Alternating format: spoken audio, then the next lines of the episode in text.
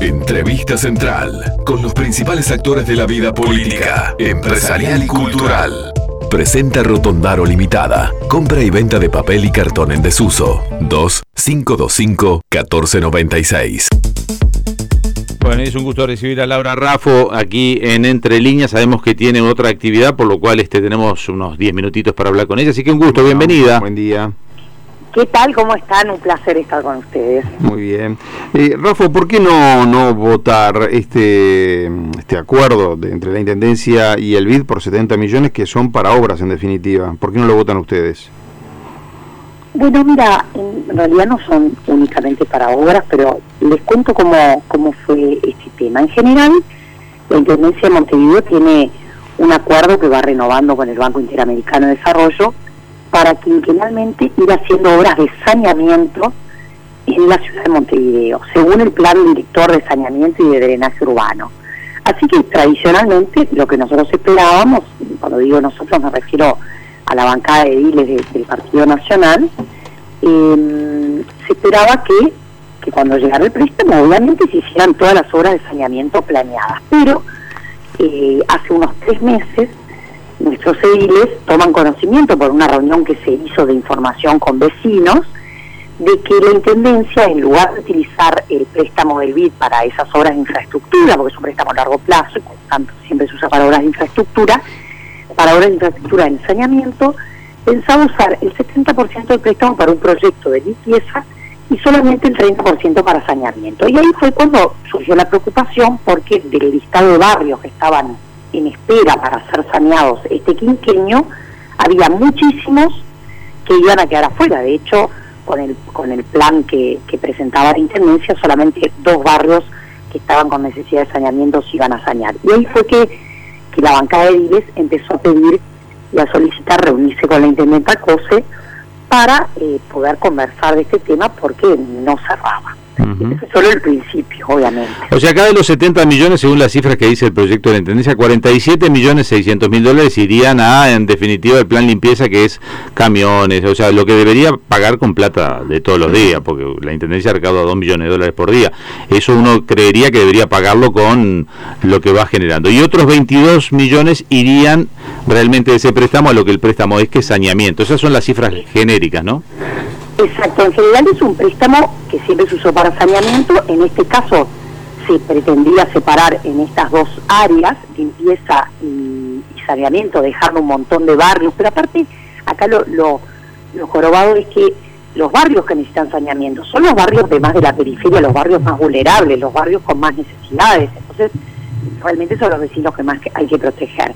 Y después en la parte de limpieza hay algunas inversiones que pueden ser de infraestructura, como una planta de reciclaje, como un centro de monitoreo, pero el resto, tal como lo decís tú, son inversiones en rubros que cada, nueva administración siempre los paga con la recaudación de impuestos, de renovar camiones, renovar contenedores, cosas que cada cinco años siempre hay que renovar y que no hace sentido un préstamo con un plazo de 25 años utilizarlo para eso. Aparte, el préstamo recién se empieza a pagar dentro de seis años, o sea que en el momento de empezar a pagar el préstamo, el camión ya no lo usas más. Sí, eso es rarísimo, ¿no tiene 84 meses de gracia? Claro, por eso.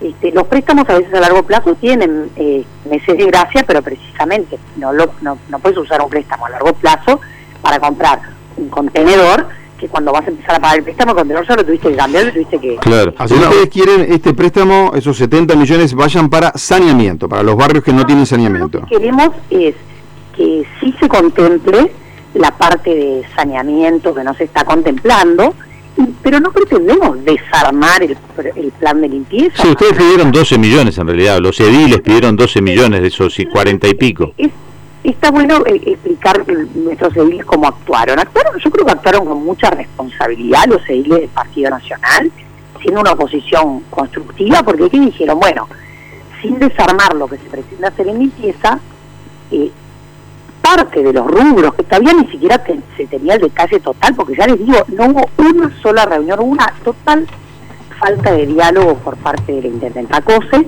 no hubo una sola reunión con los ediles, ¿hasta cuándo? Hasta el lunes de la semana pasada, día en el cual los ediles llevaron esta contrapropuesta y sin embargo se remitió a la Junta Departamental, al Parlamento de Montevideo, la propuesta original de la Intendencia, pero esto empezó hace más de tres meses. Entonces, lo que se pretendía por parte no solo de los ediles del Partido Nacional, sino también del Partido de la Gente y del Partido Colorado, lo que se pretendía era un diálogo con, la oposición para precisamente destacar las necesidades de estos vecinos y contemplar que se reformulara la distribución de fondos de, préstamos, ¿no?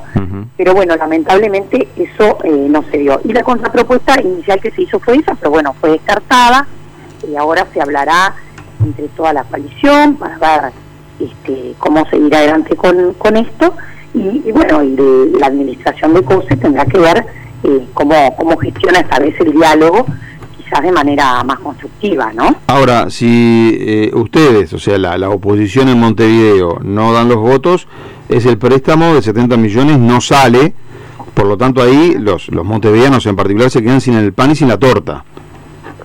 Bueno, precisamente por eso quien gobierna Montevideo, el intendente Cose, tendría que haber iniciado un diálogo importante con la coalición, con la oposición de Montevideo, para garantizar cubrir las necesidades de todos los vecinos y, estimo yo, es lo que va a hacer porque es lo que corresponde a cualquier gobernante. Sí, sí. Otra alternativa es que pida menos dinero y que se comprometa a pagarlo dentro de su gobierno, porque si se compromete a pagarlo todo dentro de su gobierno no precisa mayorías especiales, es decir, que reduzca a los 22 millones, o sea, el saneamiento podría no estar en duda, puede pedir 22 millones, que es lo que puso en el saneamiento, y decir, me comprometo a pagarlo ante determinado gobierno y ahí no precisa mayorías especiales. El saneamiento, claro, el saneamiento es algo que no se discute. Gobierno tras gobierno, administración tras administración, el plan director de saneamiento de Montevideo, que es público, y que están todos los barrios que necesitan saneamiento, siempre se cumple, siempre se toma el, tramo del préstamo y siempre lo votan todos los partidos. ¿Cómo uno le va a negar saneamiento a la población?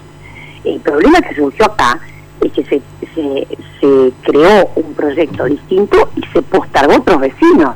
Ni siquiera es que, eh, bueno, se hace el saneamiento y además hay otro proyecto de basura. No, se postergó. Entonces yo creo que ahí, por supuesto que hay margen de maniobra, es simplemente tener la voluntad de hacerlo. Bien, bueno, muchísimas gracias por haber estado hoy. Sabemos que tiene que tienes otras actividades, así que gracias por estos minutos. En, reuniones de planificación de, fin de año, así que les, agradezco la participación y, por supuesto en otra oportunidad lo hacemos más largo. Muchas gracias. Buen año y felices fiestas. Sí, Laura Raffo, este, que fue candidata ¿no? a la Intendencia de Montevideo por la oposición en este caso. Sí, que uno ya la imagina como candidata nuevamente por cómo está trabajando ¿no? a la Intendencia. Que puede volver a ser candidata, dice usted. Y bueno, ya veremos, ya veremos. Presentó Rotondaro Limitada. Reciclar es avanzar. 2-525-1496. O por el WhatsApp 098-595-111. Entre líneas, en el periodístico de FM Hit.